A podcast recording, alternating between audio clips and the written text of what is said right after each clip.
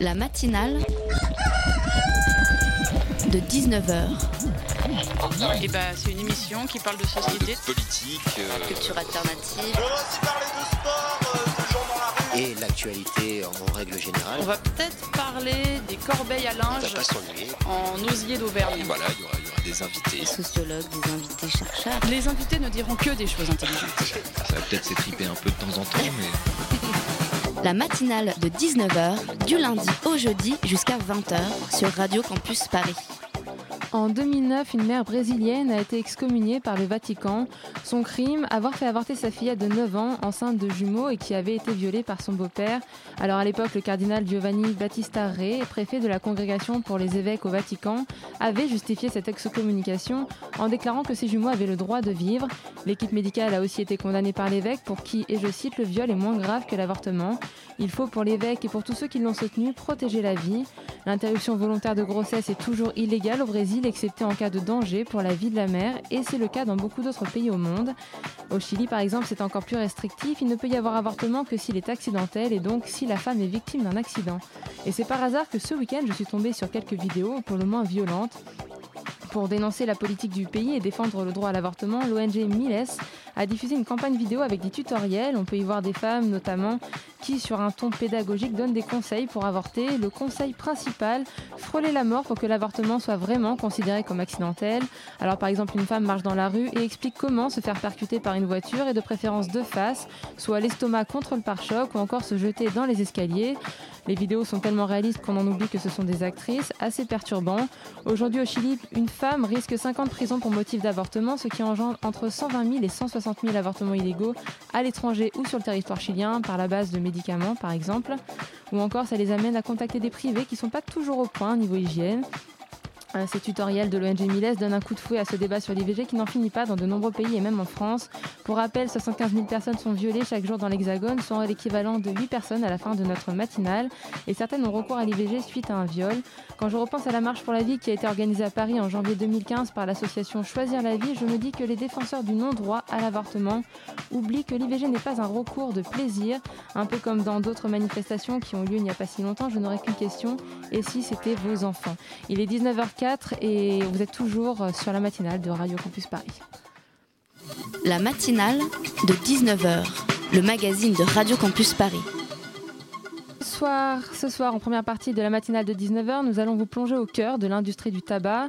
Hier s'est déroulée la journée mondiale sans tabac et pourtant, chaque jour, pardon, excusez-moi, c'est toujours 78 000 personnes qui en meurent chaque année.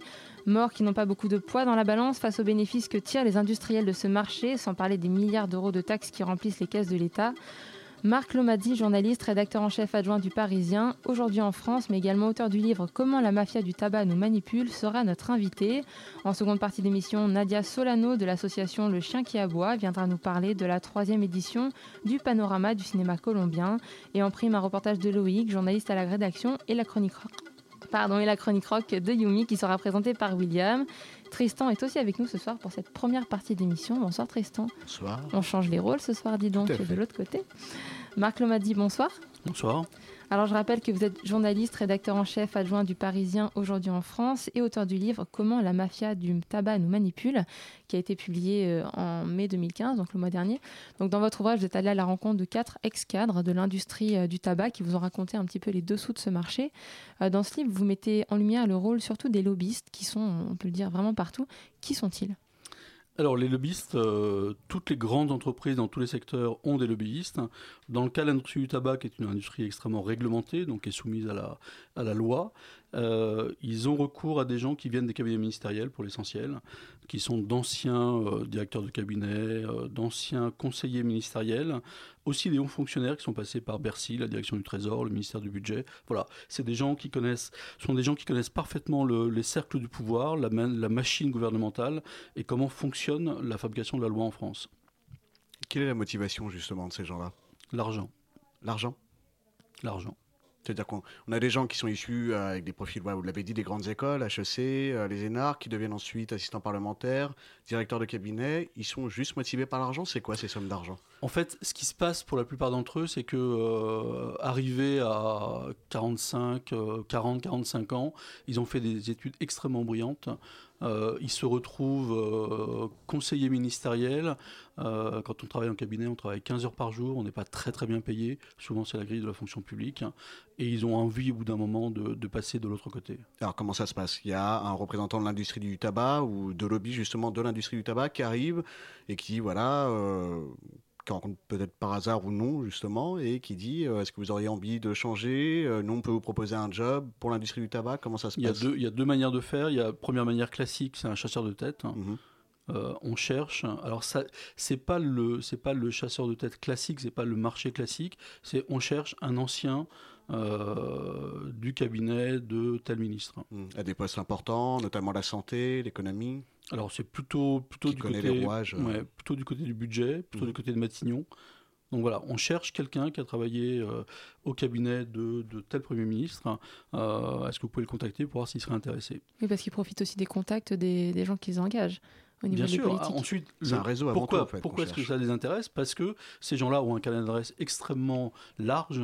Ils connaissent tout le monde dans, dans le milieu parlementaire, euh, dans le milieu de la haute fonction publique euh, et dans, à l'Élysée, à Matignon.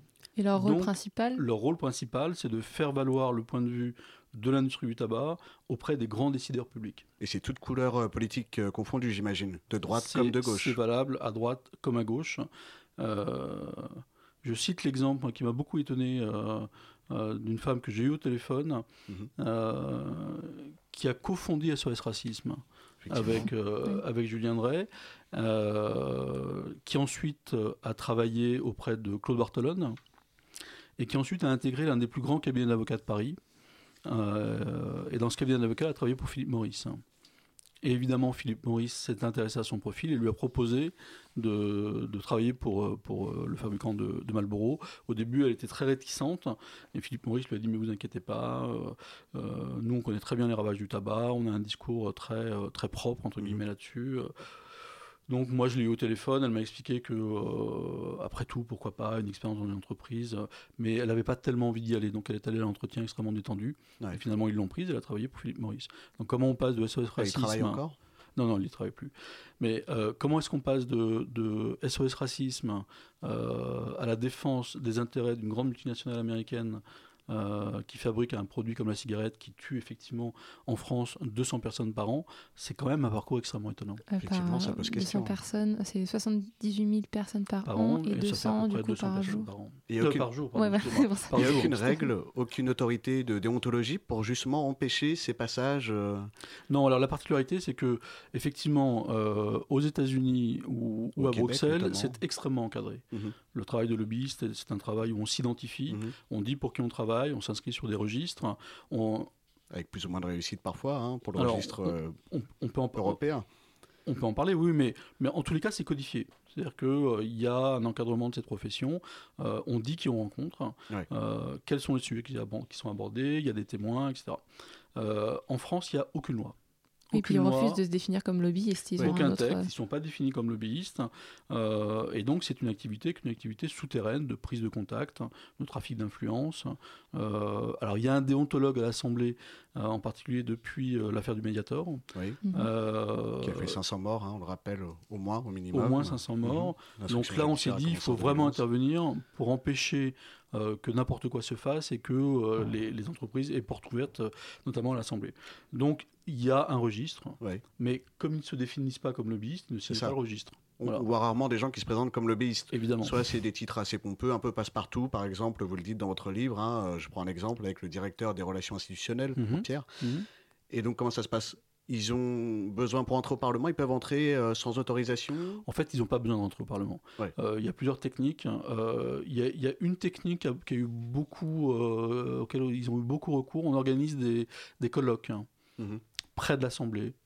Par D'accord. exemple, à la Maison de la Chimie, qui est tout à côté. Bon, on organise un colloque sur le thème de la santé. Mhm. Si vous êtes une entreprise qui vous intéresse, qui vendait des médicaments, par exemple, vous faites un, un très beau colloque avec un très beau plateau de- d'experts qui interviennent euh, autour de- du thème de la, de la santé. Vous envoyez une lettre à l'ensemble des députés qui sont intéressés par le, ce problème de- du médicament et de la santé. Ils viennent tous, vous les avez sous la main, vous les contactez.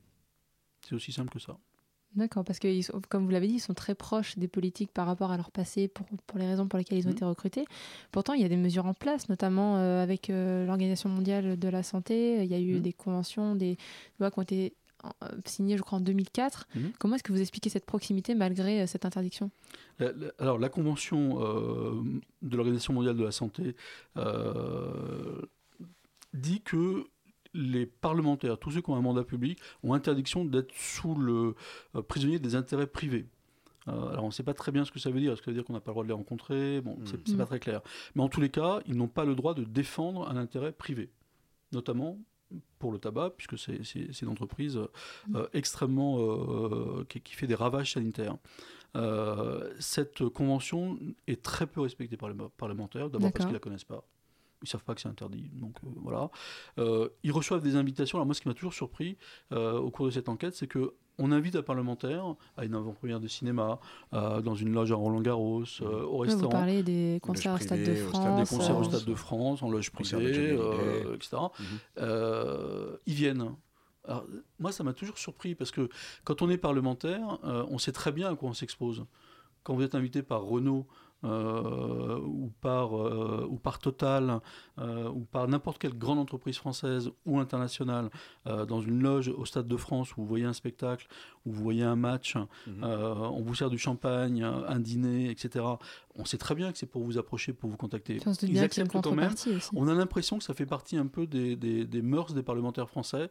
euh, et dans le cas du tabac, c'est quand même extrêmement curieux. Alors ça veut dire quoi? Ça veut dire qu'on peut acheter les politiques? Les Non, hommes, non, les je- hommes et femmes politiques? Parce que concrètement, quand on vous offre euh, un concert des places pour un concert de Johnny Hallyday, et qu'ensuite on vient vous voir en vous disant, bon bah voilà, euh, j'aimerais bien vous parler d'un d'un amendement, ça ressemble quand même à de l'achat. Alors, j'ai rencontré un, un- un professeur de lobbying, c'est un métier qui s'apprend, qui était un des premiers en France, s'appelle Michel Clamen, un des premiers euh, à l'Université catholique de Paris à enseigner le lobbying. Mhm. Et lui, ce qu'il m'a dit, c'est le, le, la corruption d'élus ou de fonctionnaires, ça commence par un café. Oui. Ensuite, c'est un agenda euh, à l'occasion de Noël. Ensuite, c'est un livre. Ensuite, c'est une invitation à un déjeuner. Ensuite, c'est une, invita- une invitation à un voyage d'études, etc. Et de fil en aiguille, on arrive à de la corruption. Euh, Donc on arrive à un point où ils sont achetés de leur plein gré ou alors ça les dépasse complètement et ils ne se rendent pas compte. où naturellement ils vont défendre l'intérêt de l'entreprise qui les a chouchoutés pendant des mois, des années, etc. Et lui me, me, me disait, donc il y a des limites à fixer. Mhm. Bon, on le disait, le problème c'est qu'il n'y a pas de limite en France, il n'y a pas de loi. Donc j'ai rencontré le déontologue de l'Assemblée qui me dit, on a estimé, Ouais. grosso modo, que au-delà de 150 euros pour un député ou un, ou un sénateur, euh, on était dans, dans de la corruption. Euh, qui est un délit hein, passible. Mhm. C'est pour ça d'ailleurs que ça a été baissé le prix des cadeaux entre guillemets à 150 euros d'ailleurs parce qu'auparavant ça pouvait aller à des milliers, des voyages et j'en Ah oui, passe et des oui. meilleurs et là ça a été réglementé on peut dire entre guillemets à Ah, il n'y a pas 150 de euros. réglementation, c'est un, c'est Ouais, pour ça entre guillemets je dis mais euh, c'est 150 euros. C'est pas plus de 150 euros. Euh, donc, euh, 150 euros, quand vous allez à une loge euh, au Stade de France, euh, la loge coûte euh, à peu près euh, 1200 de mémoire, je crois que c'est 1200 euros par personne. Et C'est plus de 70 000 par mois, 170 000 euros par Ouais. mois je crois. Si on euh, rapporte au nombre d'événements et au nombre d'invités, euh, bon, évidemment, c'est beaucoup plus que 150 euros. Oui. Euh, quand vous faites inviter à Roland Garros, c'est beaucoup plus que, euh, que 150 euros. Donc, euh, donc les parlementaires, les, alors il ne faut pas oublier non plus les assistants parlementaires qui sont très importants. Euh, qui sont les bras droits des, des- des députés, se laissent très facilement inviter, on dépasse très facilement les sommes, et de fil en aiguille, on se constitue comme ça un réseau d'assistants parlementaires et de députés et de sénateurs, et le jour où il y aura à l'Assemblée un débat sur le tabac, c'est eux qui vont monter au créneau. Et je vous propose qu'on continue de parler de tout ça juste après une petite pause musicale.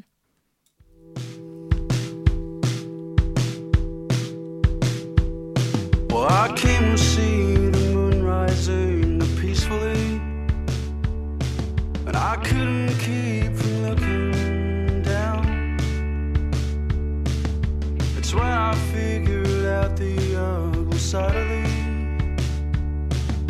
I couldn't get my head around it. Back to the basics, crash down the ceilings waiting quietly, making silent marks. Back to the pacers crash down the ceilings, waiting quietly, making silent noise.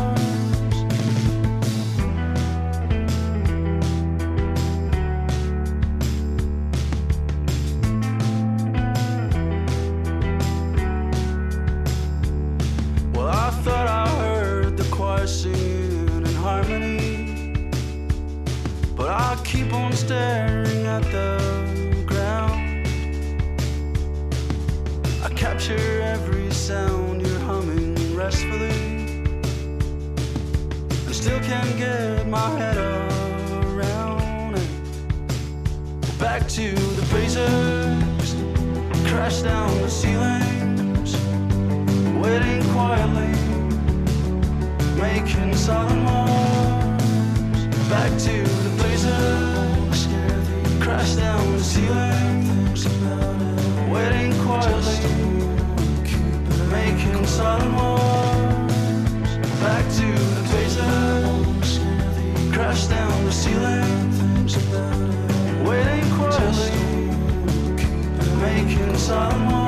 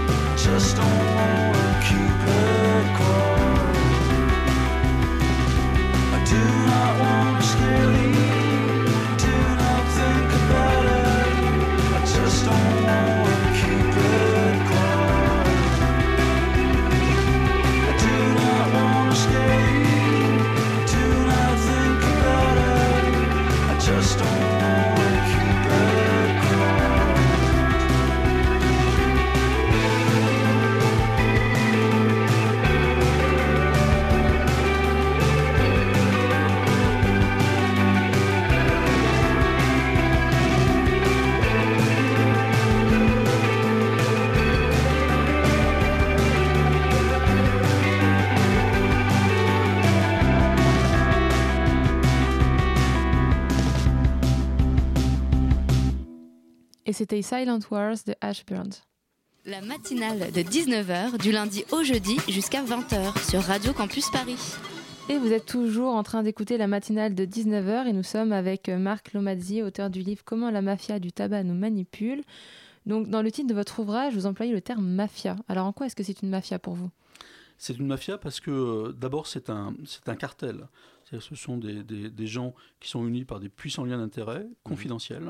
Donc on ne sait pas qu'ils sont unis, mais en fait c'est bel et bien un cartel. Ça c'est la première caractéristique d'une mafia. La deuxième caractéristique d'une mafia, c'est l'omerta, c'est la loi du silence. On ne dit pas qu'on travaille ensemble, on ne dit pas qu'on a une, alliance. Euh, et la troisième, euh, une des troisièmes raisons pour lesquelles je parle de mafia, c'est que comme dans toute mafia, il y a des repentis. Et Justement, on va y venir à ces repentis.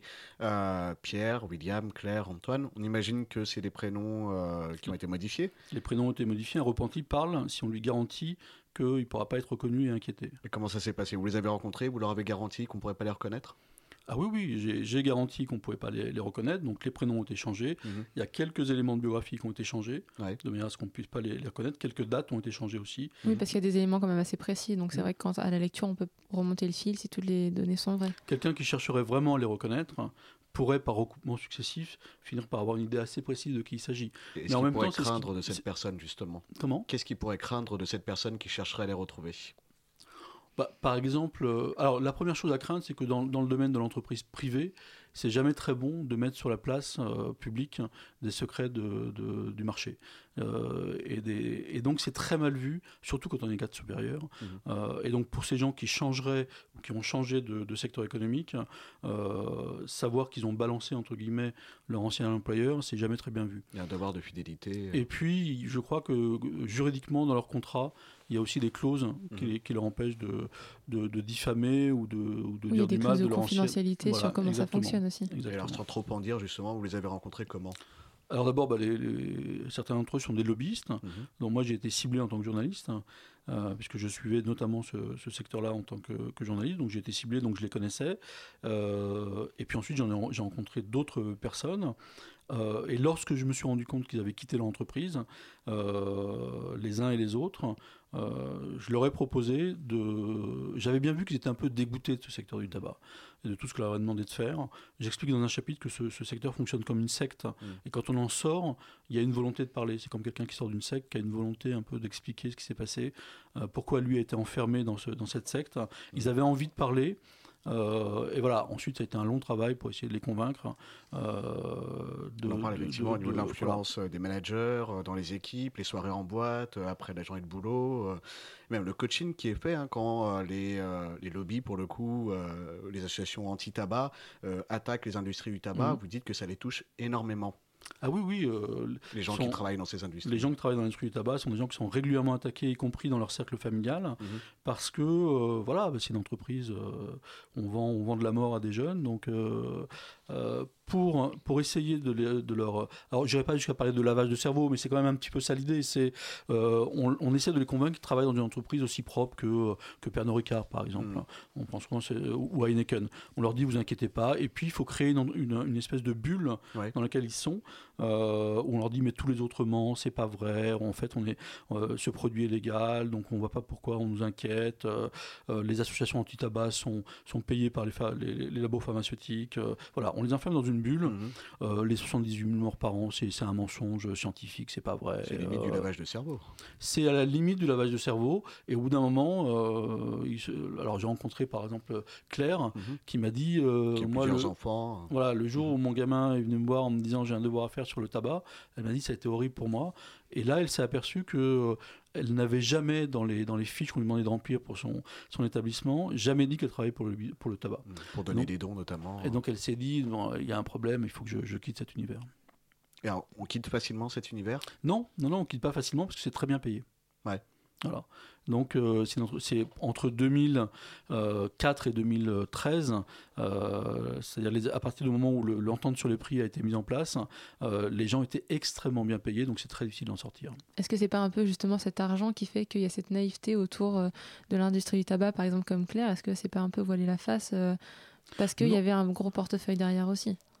Le- non, parce qu'elle elle était déjà bien payée. Là, euh, elle se disait, elle, au départ, euh, moi, de toute façon, euh, c'est un produit qui est légal, qui est vendu à des, à des, à des adultes consentants. Je vois pas où est le problème. Oui, parce que c'est l'argument. euh, ouais, hein. argument, le majeur est consentant, donc même s'il a envie de- d'inhaler quelque chose de nocif, Voilà. au final, euh, il, il est assez grand pour décider Il lui-même. n'y a pas de problème. Et Mhm. elle, elle venait d'un milieu plutôt, plutôt catholique. Mhm. Et euh, un des, une des premières fois où quelqu'un est rentré dans son bureau pour lui dire euh, Est-ce que tu peux me donner les chèques cadeaux? Elle a dit Mais c'est quoi les chèques cadeaux? Et il lui a montré un coffre-fort. Elle a ouvert le coffre-fort. Il était blindé de chèques cadeaux pour les buralistes. Elle a dit Mais c'est quoi ce truc-là? Et là, elle s'est dit Mais il y, a un- il y a- il y a un problème. C'était le premier petit accro, et le premier malaise qu'elle a ressenti. Justement, on parlait des buralistes, on parle aussi des jeunes. Euh, un des arguments, on l'a dit, hein, l'industrie du tabac, c'est de dire nous, on vend à des majeurs euh, consentants, ils sont libres de décider s'ils veulent fum- fumer des produits dangereux pour la santé. Vous, vous dites non, c'est faux, une des principales cibles de l'industrie du tabac, c'est les jeunes. Depuis la création de l'industrie du tabac, la cible, il y a deux cibles importantes, ce sont les jeunes et les femmes. Mhm. Euh, les jeunes parce que ça permet de renouveler le stock de clientèle, euh, et les femmes parce que pendant très longtemps les femmes avaient fumé moins que les hommes. Donc c'était un nouveau marché qui s'ouvrait pour les pour les bureaux, de- pour les, Après pour les fabricants 68 de, d'ailleurs, je crois. voilà, elles ont, elles ont euh, euh, au nom de l'égalité homme-femme, bah, elles ont fumé comme les hommes fumaient, elles ont commencé à fumer sur les barricades euh, de 68. Euh, donc ce sont deux clientèles euh, absolument prioritaires. Mhm. Euh, et quand on rentre dans l'industrie du tabac, il y a une chose qu'on découvre très vite, c'est le double langage. C'est-à-dire qu'on on parle toujours euh, de jeunes adultes. En fait, il s'agit de mineurs. Mhm. Et on découvre, euh, et je, je le montre dans le livre, et les repentis m'ont expliqué ça, c'est que dans les, dans les, les slides, par exemple, qu'on leur Oui, montrait euh, pour le lancement d'une nouvelle cigarette, à un moment donné, il y a, il y a, il y un qui s'est un emmêlé type- les pinceaux. Voilà, il s'est- un, un- un responsable marketing s'est un peu emmêlé et leur a montré une slide où on voyait les moins de 17 ans. Et c'est passé à la Et broyeuse. c'est euh, le passé à la broyeuse même. le soir même parce que c'était une erreur. Donc on parle de jeunes adultes, même de jeunes adultes de moins de 30 ans. Alors, il y a des- voilà, c'est les, c'est les YAS, les Young euh, Adult Smokers. Mhm. Euh, et en fait, quand on les envoie sur le terrain, on leur dit vous allez cibler tous les bureaux de tabac qui sont à côté des, des lycées et des collèges. Donc on voit bien qu'on parle des jeunes, voire des très jeunes. Oui, puis ça a commencé il y a très longtemps d'ailleurs, parce qu'à l'époque, dans les années 60-70, sur les publicités gitanes, Mhm. on voyait des enfants qui étaient mis en scène dans ces publicités-là. Ça fait partie des, des références historiques que vous donnez. Et vous parlez aussi des, on peut dire, de pots de vin que les Mhm. buralistes touchent pour vendre aux jeunes. Qui Mhm. vont entre 6, euh, 6 et 8 000 euros. C'est bien Ouais. ce que j'ai Ce qu'il faut comprendre, c'est qu'en France, euh, on n'a pas le droit de faire de publicité pour le tabac. Sauf à l'intérieur du bureau de tabac, mais on est- vous ne verrez jamais une publicité pour le tabac à la télévision euh, ou, euh, ou à la radio ou dans les magazines. Depuis 91 et la loi E20, c'est absolument interdit. Donc vous êtes dans un secteur contrôlé par quatre multinationales Mhm. qui, pour se démarquer les unes des autres, euh, qu'est-ce qu'elles ont comme moyen Elles ont le paquet de cigarettes lui-même, le packaging, Mhm. et puis elles ont la mise en valeur de leurs produits chez les buralistes. Et comment on fait pour mettre en valeur ces produits chez les buralistes, qui, je le rappelle, ont un monopole de distribution qui les empêche de toucher de l'argent euh, autre que la commission qui touche sur le, le prix du paquet de, cigarettes. Bah, pour se démarquer, on va effectivement commissionner les buralistes euh, sur le- l'emplacement d'abord, d'abord sur la commande. Mhm. Plus ils commandent de cigarettes de telle marque, plus ils sont commissionnés, et plus ils le mettent bien en valeur dans leur bureau de tabac, et plus ils sont, et plus ils Et puis euh, ils les vendent aussi parce qu'ils se sont rendus compte que ça ne servait à rien de commander, commander, commander. S'ils vendaient pas, du coup, ils touchent aussi des bonus s'ils en vendent. Il y a Exactement. différentes catégories, hein, vous en parlez dans ce livre. Catégorie A, catégorie B. Voilà, alors on, on- on les classe en fonction de leur potentiel commercial. Mhm.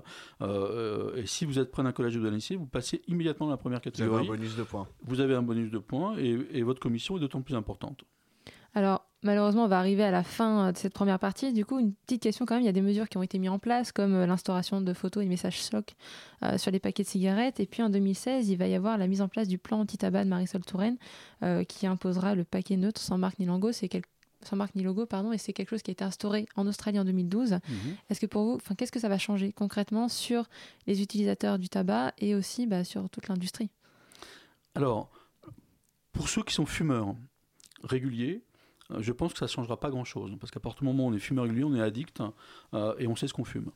Euh, à partir de 20-25 ans, en gros, on a choisi sa marque de cigarette, donc on rentrera dans un bureau de tabac. Ce sera pas très fun parce que ça sera complètement euh, euh, une espèce de, mur de, paquets de cigarettes vert olivâtre, grisâtre, on ne sait pas très bien. Mais on dira, voilà, je veux mon paquet de telle marque.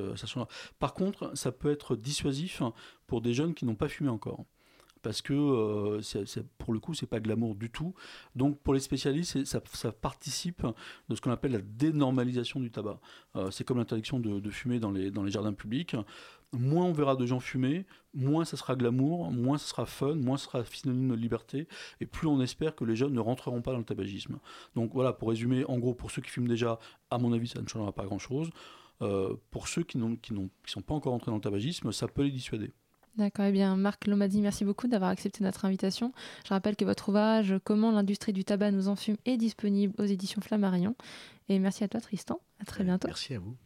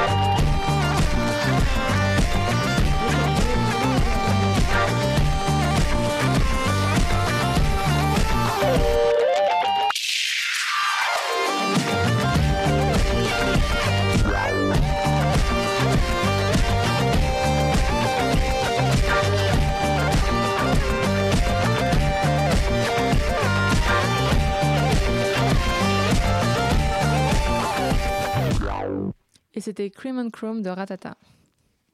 La matinale de 19h sur Radio Campus Paris. La semaine dernière, à quelques mois de la COP21, 208 étudiants de Sciences Po et du monde entier se sont réunis au Théâtre des Amandiers de Nanterre, un lieu devenu l'espace de quelques jours le théâtre d'intenses négociations pour une simulation grandeur nature de la conférence climat. Le projet intitulé Make It Work a conduit certains étudiants à euh, représenter non seulement des États, mais aussi des objets, océans, sols ou encore forêts. Les étudiants ont aussi imaginé, sous la direction de leurs profs Bruno Latour et Frédéric Haït, Touati, pardon, d'autres moyens de négociation. Un reportage enregistré vendredi par Loïc Gazard. Pour la première fois dans l'histoire des négociations, la forêt a une voix. Sachons l'écouter, sachons reconnaître que les êtres humains appartiennent à un écosystème un peu plus large.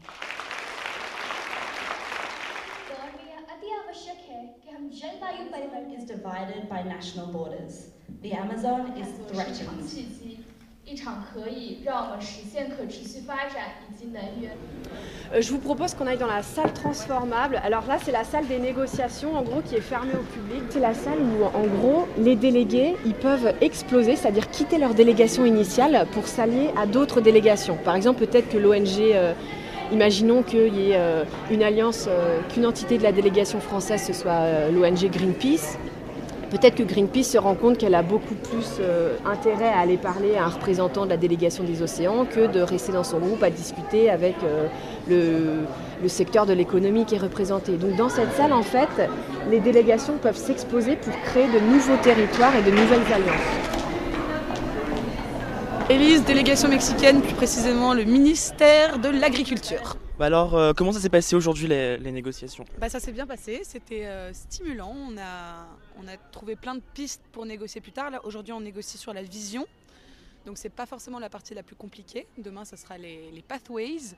Et ça va être un peu plus euh, conflictuel, je pense. Mais jusqu'à maintenant, ça s'est bien passé. Il y a eu des difficultés quand même aujourd'hui?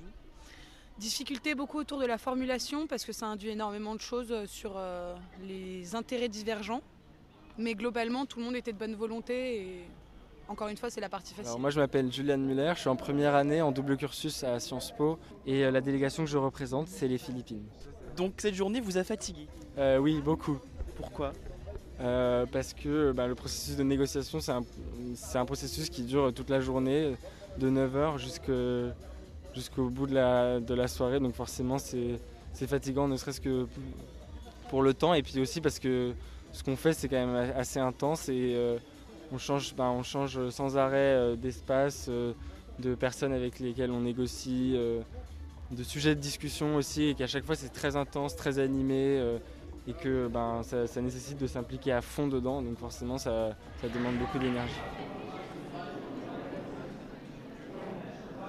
Alors moi je m'appelle Eva et je suis également en première année à Sciences Po et à l'UPMC. Comment est-ce que vous vous êtes préparé euh, à cette journée? On a dû choisir quelle délégation on voulait représenter, donc on a dû faire plusieurs choix et du coup nous on a, on a eu euh, les Philippines, donc il y a un État parce qu'il y a aussi des délégations qui ne représentent pas des États. Et, euh, et, ensuite, on a, pendant, le courant du mois d'avril, je crois, on a rencontré les autres membres de notre groupe parce que bah, nous deux, on se connaissait, mais les trois autres personnes, on ne les connaissait pas. Et du coup, on s'est rencontrés pour euh, discuter un peu de, des objectifs de nos pays, des différents enjeux qu'il y avait derrière, etc. Et euh, bah, moi, par exemple, je connaissais vraiment pas du tout les Philippines. J'avais aucune idée de ce qui se passait là-bas, de comment c'était géré. Et du coup, on a dû pas mal se renseigner. On a dû écrire un position paper pour notre délégation. Donc, pour euh, vraiment bien décrire notre vision du futur, euh, les enjeux de notre pays et tout ça. Je m'appelle Nathan Stewart, je viens de Belfast en Irlande du Nord et j'ai fait mes études euh, en communication à Sciences Po. Quelles sont les principales difficultés auxquelles vous avez eu à faire face au cours de ces négociations? Euh, C'est les voix des, des, pays plus petits ou les entités euh, plus petites car c'est toujours les, les, plus gros pays qui dominent les, les négociations. Euh, et aussi tout le monde sont d'accord avec les principaux mais ils ne sont pas d'accord avec les détails. Donc c'est difficile d'avoir un consensus partout.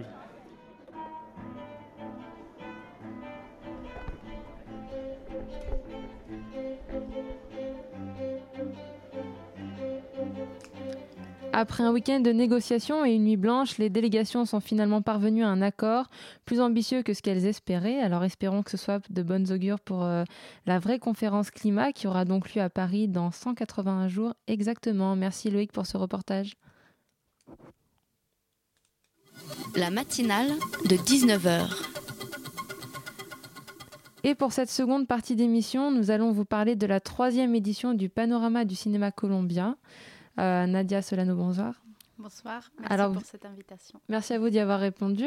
Alors, vous êtes membre de l'association Le Chien qui aboie. C'est une association pour la promotion du cinéma euh, d'Amérique latine. Alors, comment cette association elle a vu le jour? Alors, c'est une association qui existe depuis six ans déjà. Et au départ, on était euh, plusieurs euh, cinéphiles intéressés donc euh, par la, les cinématographies d'Amérique latine. Et on se réunissait de façon assez informelle dans les maisons de, de chacun d'entre nous pour discuter autour de films qu'on n'avait pas la possibilité de voir forcément dans les salles parisiennes. Et euh, on discutait autour de ces films, on, on, faisait des petits débats. Qui finalement et... étaient tournés et puis n'étaient pas montrés. Voilà, oui. Certaines étaient montrées, d'autres pas, mais voilà. Et après, en 2009, on a décidé de constituer une association euh, juridiquement en tant que telle. Et donc, euh, l'association Le Chien qui aboie a vu le jour, donc El Perro que ladra en espagnol. Pourquoi ce titre, justement? Oui, on nous demande souvent pourquoi ce titre, euh, Le Chien qui aboie. En Colombie, on a un, un comment, comment dire, un, une façon de dire que le chien qui aboie ne mord pas. Je pense qu'ici aussi, on l'utilise un peu. Euh, parce que justement, dans ces soirées, on, on aboyait beaucoup, on discutait beaucoup, on débattait beaucoup, mais on n'arrivait pas au coup, disons. D'accord. Voilà. Le chien qui aboie, mais ne mord pas. Alors c'est la troisième é édition, il y a deux sélections, on peut dire, en compétition. Il y a les longs métrages d'un côté, les courts métrages de l'autre. Alors comment se passe la sélection des films qui sont présentés? Euh, Donc euh, on fait un appel à films chaque année et on, on, reçoit de plus en plus, il faut le dire. Euh, et donc il y a un comité de sélection qui se, qui se constitue chaque année. Et euh, on voit les films, euh, on, va aussi chercher dans des festivals euh, des films qui sont projetés ou dans des projections ou dans des mm, programmations un petit peu plus indépendantes aussi. Dans quel festival par exemple? Euh, festivals plus importants internationaux, mais aussi, euh, puisque c'est un cinéma, un festival consacré au cinéma colombien, on va voir aussi dans des festivals colombiens, puisqu'il y a de plus en plus de festivals euh, au niveau national qui se, qui se constituent, qui s'organisent. Donc on va aussi voir euh, dans ces festivals qu'est-ce qu'il y a et prospecter aussi comme ça. Alors ça fait trois ans, et ça fait trois ans aussi que vous faites appel à une campagne de crowdfunding. Euh, sur Kiss Kiss Bank Bank euh, pour financer ce festival. Alors comment mmh. se passe euh, la collecte? Elle est terminée, je crois Oui, justement, il, il, vient de terminer il y a 3-4 jours à peu près. Donc la première année, on a fait appel à, à cette plateforme participative puisque c'est une association où on est tous bénévoles. D'accord. Euh, et puis, c'est vrai que maintenant, les festivals, ils ont des difficultés budgétaires. Donc, euh, on s'est dit, on va faire appel à déjà notre public. C'est une façon aussi de, de les amener en amont au projet. Et ça s'est très bien passé la première année. Donc, on a eu, euh, voilà, ça c'est, on a demandé un petit peu plus que ce qu'on a demandé cette année. Et euh, on a été amené à le, à le refaire une deuxième année et puis une troisième fois aussi, puisque nos partenaires institutionnels n'étaient pas toujours à nos côtés. Donc, euh, on a été un peu obligé de le faire. Euh, mais aussi, ça nous poussait aussi à trouver d'autres moyens de, de, voilà, de trouver des financements, de, de communiquer. donc, c'était aussi un challenge pour nous. Et puis, on, on a réussi jusqu'à. Ouais, parce la- que le financement, c'est pour, j'imagine, la location du cinéma, peut-être. Euh, Oui, il y a tout le, tout le sous-titrage des copies aussi et des films, puisque la plupart d'entre eux sont inédits en France, donc on doit tous les sous-titrer au français. Et ça, c'est un long travail euh, que sou- souvent on doit réaliser nous-mêmes. Donc euh, il y a ces coûts-là. Après, il y a aussi les coûts de, des billets d'avion des réalisateurs qu'on souhaite inviter, puisque pour nous, c'est très important que les réalisateurs puissent être présents tout au long du festival pour après échanger avec le public euh, au moment des débats à l'issue de la projection. Alors l'an dernier, je crois que le festival avait été aussi présenté euh, à Barcelone et Londres. Cette année, il y aura que Barcelone, je crois. Tout à fait, oui. Et alors, il y a un prix du public pendant ce festival. Alors, est-ce qu'il va y avoir, on va dire, deux prix publics ou est-ce que vous allez réunir les votes euh, de Barcelone et de Paris pour euh, élire le grand gagnant? Euh, non, il y aura juste le prix du public euh, à Paris. D'accord. Et après, en fait, euh, à Barcelone, c'était une ancienne membre du Chien qui aboie Paris qui est partie à Barcelone pour ouvrir et ce Chien qui aboie Barcelone. Donc, c'est assez récent, de- depuis 2012, euh, si je ne me trompe pas. Et euh, ils font aussi un prix du public, mais c'est avec leur public à eux. Donc, c'est deux prix différents. Et la Voilà. programmation est la même, enfin exactement la même à Paris et à Barcelone ou à Barcelone Non, on peut trouver quand même d'autres réalisateurs ou- Oui, c'est une autre programmation aussi parce que il y a tous les droits de projection qui peuvent être différents, les distributeurs euh, espagnols, euh, comme c'est par pays en fait. Donc euh, voilà, il y a aussi ça. Et puis, euh, comme c'est un groupe un petit peu plus petit que celui de Paris, plus nouveau, donc euh, la programmation est un petit peu plus petite. Alors par- parmi les longs métrages, on retrouve euh, par exemple un documentaire sur euh, la communauté des Pavas qui décide de récupérer euh, sa terre de travail. Il y a aussi un documentaire sur un collectif d'avocats qui fait en sorte que bah, en Colombie, on sait un peu comment ça se passe et qui essaie de faire en sorte vraiment que les criminels soient, soient jugés. C'est des, sujets qui finalement sont peu connus. C'est un choix? C'est vrai qu'on reçoit beaucoup de documentaires qui traitent des, thématiques sociales, politiques assez importantes puis- et puis qui, qui reflètent une réalité du pays. Euh, on peut dire que c'est un choix puisqu'on les a sélectionnés. Euh, oui. Et il y a aussi une section parallèle cette année. Je ne sais pas du tout si elle était présente lors des, euh, des précédentes éditions, mais est-ce que vous pouvez nous en dire un peu plus? Oui, donc la première année, il y avait euh, également une sélection parallèle, mais qui était centrée sur euh, la cinématographie colombienne toujours. D'accord. Euh, en fait, la cinématographie colombienne, il y a eu une grosse progression au niveau de la production depuis une nouvelle loi du cinéma. D'accord. Euh, donc ça a fait que depuis les dernières euh, dix ans, il y a eu une augmentation au niveau de la production de films. On peut le voir, il y a de plus en plus de films colombiens qui sont sélectionnés dans des grands festivals. On, peut le voir à Cannes euh, cette année, ça a été un succès. Pour, pour la cinématographie colombienne. Donc on a fait un focus la première année sur les dix meilleurs films depuis la loi du cinéma de cette loi de cinéma. La deuxième année, c'était aussi une sélection parallèle euh, centrée sur la cinématographie colombienne. Et cette année, on a voulu nous ouvrir à la cinématographie latino-américaine, plus centrée sur des thématiques de figures de pouvoir en Amérique latine. Donc, on Mhm. va présenter trois documentaires latino-américains, un équatorien, un du Panama et un mexicain. D'accord. Alors pour nos auditeurs, on va aussi dire qu'il y a une exposition qui aura lieu, ainsi que, je crois, euh, une projection d'un film au Forum euh, des images à Paris. Tout à fait. Donc, euh, c'est L'Abrazo de la Serpiente qui était à la quinzaine de que c'est vous qui réalisateurs. dites et pas moi, parce qu'avec l'accent. C'était à la quinzaine de réalisateurs, donc c'est un tous les ans le, le Forum des images fait une reprise et euh, le film sera présenté demain soir et je crois que dimanche. D'accord, alors bah, merci beaucoup d'être venu nous parler de la troisième édition du panorama euh, du cinéma colombien. Donc on va rappeler les dates, ça se déroulera du 3 juin au 9 juin au cinéma La Clé euh, à Paris. Très bien. Merci, Merci. beaucoup pour cette invitation. Merci à vous d'y avoir répondu.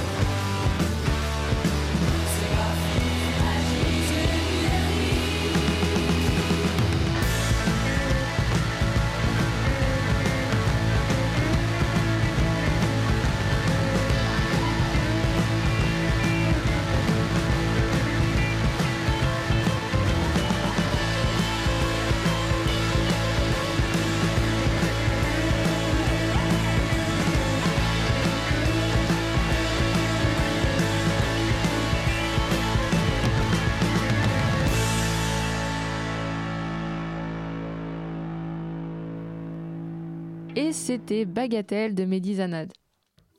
La matinale de 19h sur Radio Campus Paris. Et tout de suite, comme tous les lundis, on va retrouver William de l'émission Yumi pour une chronique rock. Bonsoir. Salut. Ça, va, Très bien, et toi? Bah ouais, écoute. Bon, alors c'est parti. Ave bande d'avinés, très heureux de vous retrouver sur Radio Campus Paris pour ce qui sera sans doute ma dernière chronique de l'année. Non, dis pas ça, tu me Eh, rends si, triste. je sais. J'entends déjà vos couinements et vos sanglots qui résonnent dans mon casque. Je tiens immédiatement à vous rassurer, je reviendrai l'année prochaine avec plein de surprises. Ah, Donc, pour conclure cette vaste et intense année auprès de vous sur une note positive, je tenais à survoler un sous-genre de la musique punk incarné par quelques rares groupes. Un sous-genre que j'appellerais le cartoon punk ou encore mieux le lol punk. Alors, lol punk, qu'est-ce que c'est? C'est quand la folie des personnages de Tex Avery rencontre les guitares morveuses des rockers? C'est quand les génériques télé des dessins animés de ton enfance viennent se griffer sur des riffs bien gras?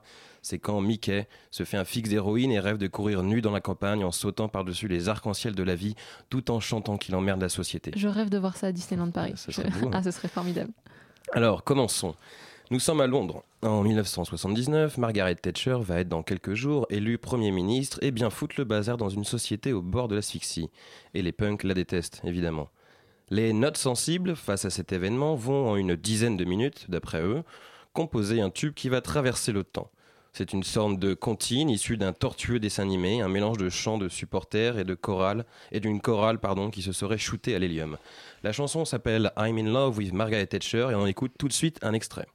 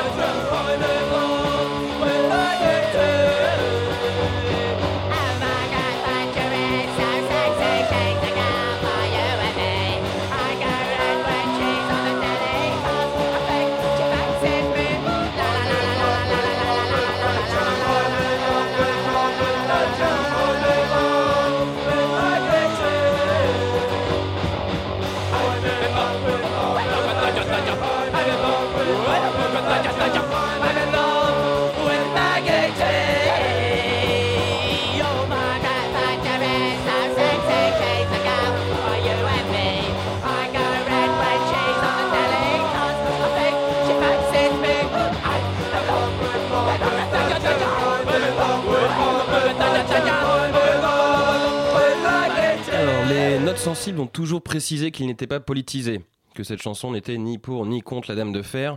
Ils voulaient simplement s'amuser et faire passer ce message clair et net. Personne n'est à l'abri de se faire pisser dessus, qu'il soit sacré ou non, la moquerie existera. Par cette chansonnette jetable, les notes sensibles deviennent alors insu politisées. Alors après tout, pourquoi être sérieux quand on parle politique? Par souci de crédibilité? Je ne crois pas, je pense que la crédibilité n'est qu'une affaire de cravate et de Rolex. Après cette intro sautillante et guillerette, j'enchaîne, passons aux Dickies. Donc les Dickies, c'était un des tout premiers groupes punk californiens. Ils ont été formés en 1977 à Los Angeles et ils étaient célèbres pour leur reprise agitée de classiques de la pop des années 60. Ces non-héros sont un peu les parrains de ce lol punk, ce punk qui fait rire les chaumières, ce punk qui rassure par son esprit de grand enfant, ce punk qui veut s'éloigner de la noirceur des autres groupes qui l'entourent.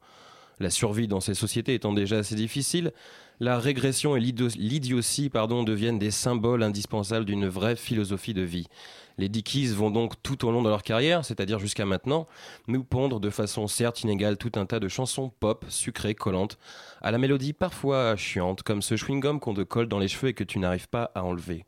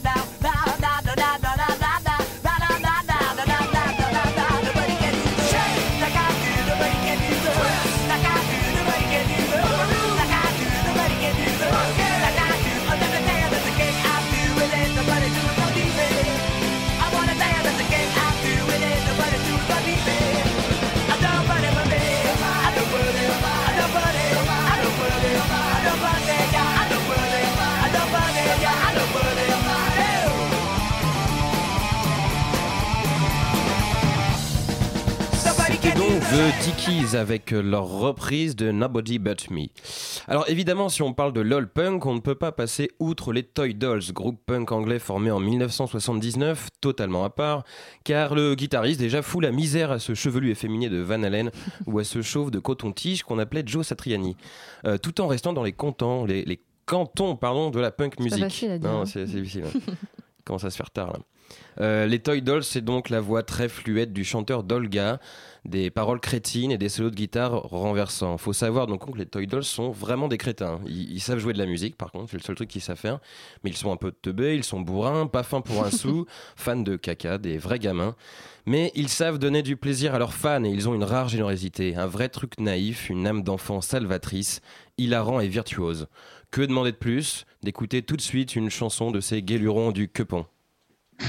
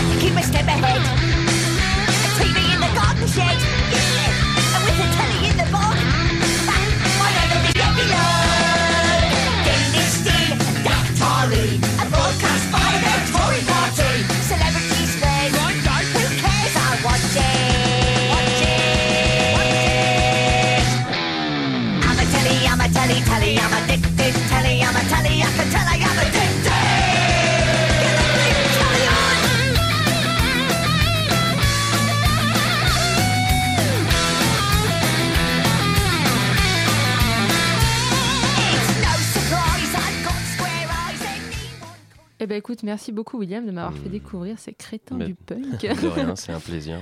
Et Chloé de l'émission Pièces détachées nous a rejoint en studio. Salut Chloé. Bonsoir. Alors de quoi tu vas nous parler ce soir? Alors ce soir, on reçoit trois femmes, trois administratrices du théâtre, euh, deux Fanny et une Sabrina, les, qui ont créé une association, les Aiguilleuses. Et donc on va parler de la paperasse, de tous ces métiers euh, Mhm. compliqués qui s'occupent de ces artistes euh, compliqués aussi. D'accord. Bah, écoute, génial. On va écouter ça avec beaucoup d'attention. Eh bien, écoutez, merci à nos invités, merci à qui, à Nedim, pardon, qui était à la réalisation de ce soir, à Loïc pour son reportage, à William pour sa chronique, bien sûr, sans oublier Tristan, co-intervieweur d'un soir, et à Elsa à la coordination. Et dans un instant, bah, du coup, restez bien à l'écoute pour pièces détachées. Merci à tous et bonne soirée sur Radio Campus Paris.